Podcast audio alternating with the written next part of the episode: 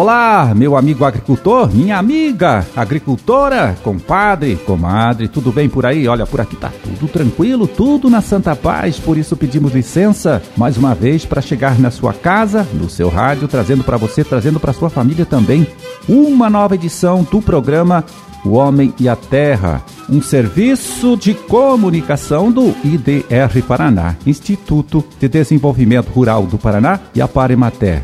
9 de julho de 2021, sexta-feira com a lua entrando na fase nova, às 10h16 da noite, e também Dia Internacional do Desarmamento.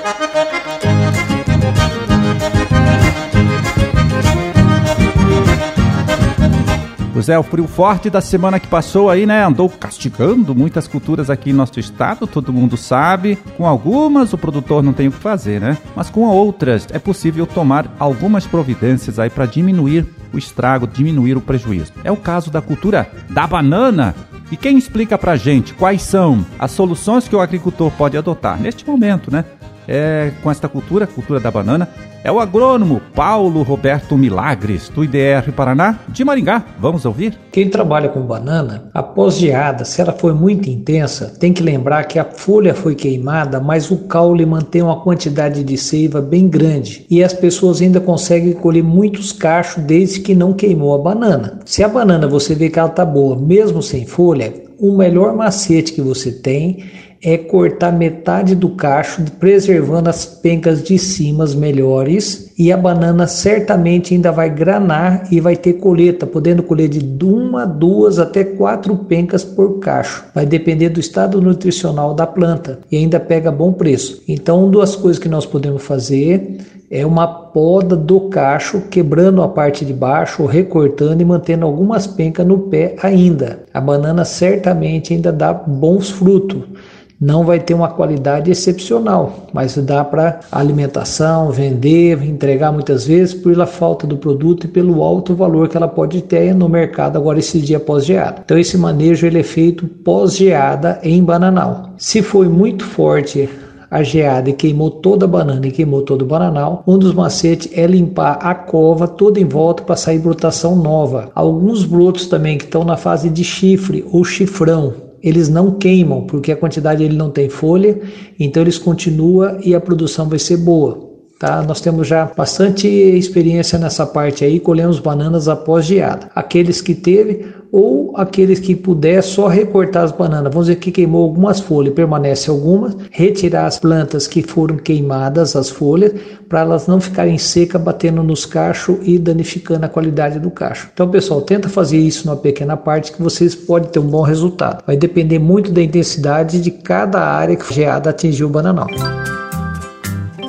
É, a gente conferiu aí a participação do extensionista Paulo Roberto Milagres, do IDR Paraná de Maringá. Ele que deu algumas sugestões importantes, né, dicas importantes aí para o manejo da cultura da banana que sofreu os efeitos aí da geada forte da última semana.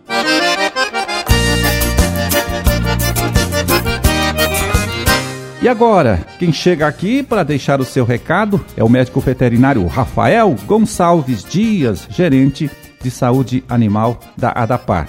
Olá, no dia 30 de junho, encerramos a campanha de atualização de rebanho no estado do Paraná. Nós chegamos a um índice de 80% das propriedades com as comprovações realizadas durante o período regular e agora, neste momento, nós estamos fazendo essa chamada aos produtores que ainda não fizeram sua atualização de rebanho, que procure uma unidade da ADAPAR ou alguma prefeitura e sindicato conveniado. É, os produtores que não realizaram as suas atualizações é, não vão poder movimentar os seus animais, consequentemente não vão poder emitir sua, as GTAs de suas propriedades e poderão receber um processo administrativo, que pode gerar uma multa de R$ 1.135. Porém, a gente chama os produtores que ainda não realizaram a sua atualização que procurem uma unidade da DAPAR para regularizar a situação. Mais informações podem acessar o site da DAPAR www.adapar.pr.gov.br.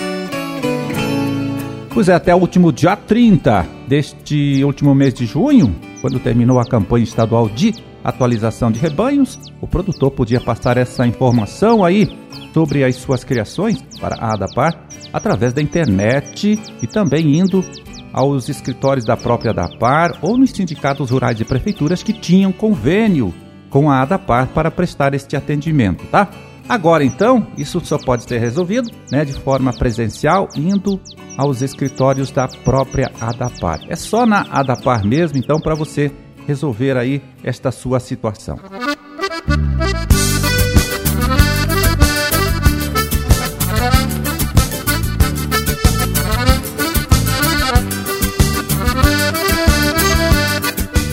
E agora, para saber como vai ficar o tempo desses próximos dias aqui em nosso estado, vamos chamar mais uma vez a participação, a colaboração do agrometeorologista Luiz Renato Lazinski. Fala, Lazinski, conta pra gente. Olá, Marildo. Olá, amigos do programa Homem à Terra. Mais uma semana que tivemos aí de tempo bom, frio pela manhã e não muda muito daqui para frente, Marildo. Vai continuar nesse mesmo ritmo, né?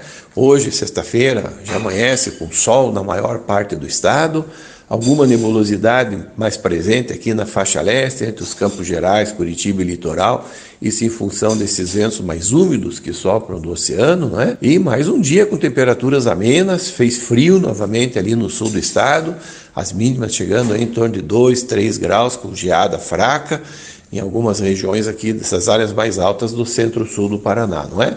E segue assim, não muda muito. Final de semana, sábado e domingo vai ser de tempo bom, não há previsão de chuva. Como eu disse aí, há uma presença um pouco maior da nebulosidade nessa faixa leste, principalmente pela manhã, mas aqui também o sol aparece em bons períodos durante a tarde.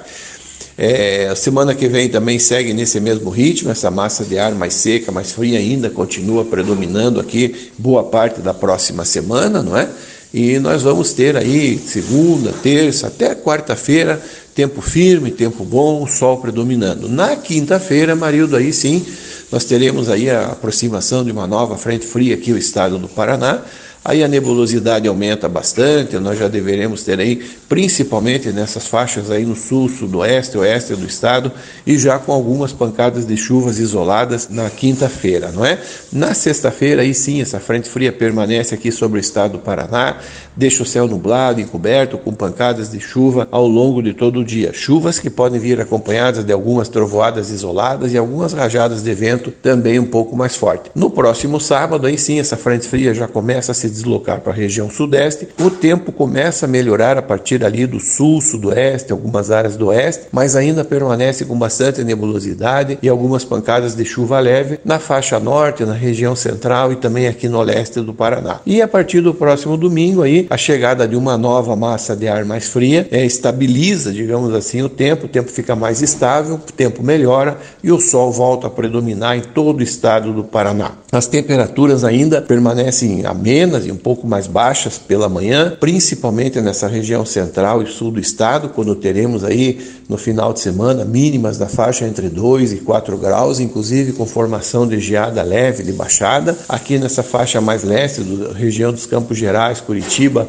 com mínimas entre 6 e 8 graus. Ali no oeste do Paraná, entre 8 e 10 graus, e no norte um pouco mais quente, com temperaturas na faixa entre 10 e 12 graus de mínima, né? E voltam a subir gradativamente aí a partir de segunda, terça-feira, aí as máximas já chegam, as maiores temperaturas chegam ali no norte e no oeste do Paraná entre 26 e 28 graus, essa região central e leste aqui com máximas entre 24 e 26 e no sul também em torno de 25 a 27 graus. Então, Amarildo, mais um bom tempo aí sem chuva, tá certo? E a boa notícia é que a chuva deve voltar aí a partir da próxima quinta ou sexta-feira da próxima semana. Um grande abraço a você e um bom final de semana a todos. Valeu, Lazinski. Olha, muito obrigado. Um forte abraço para você também. Bom final de semana e até a próxima terça.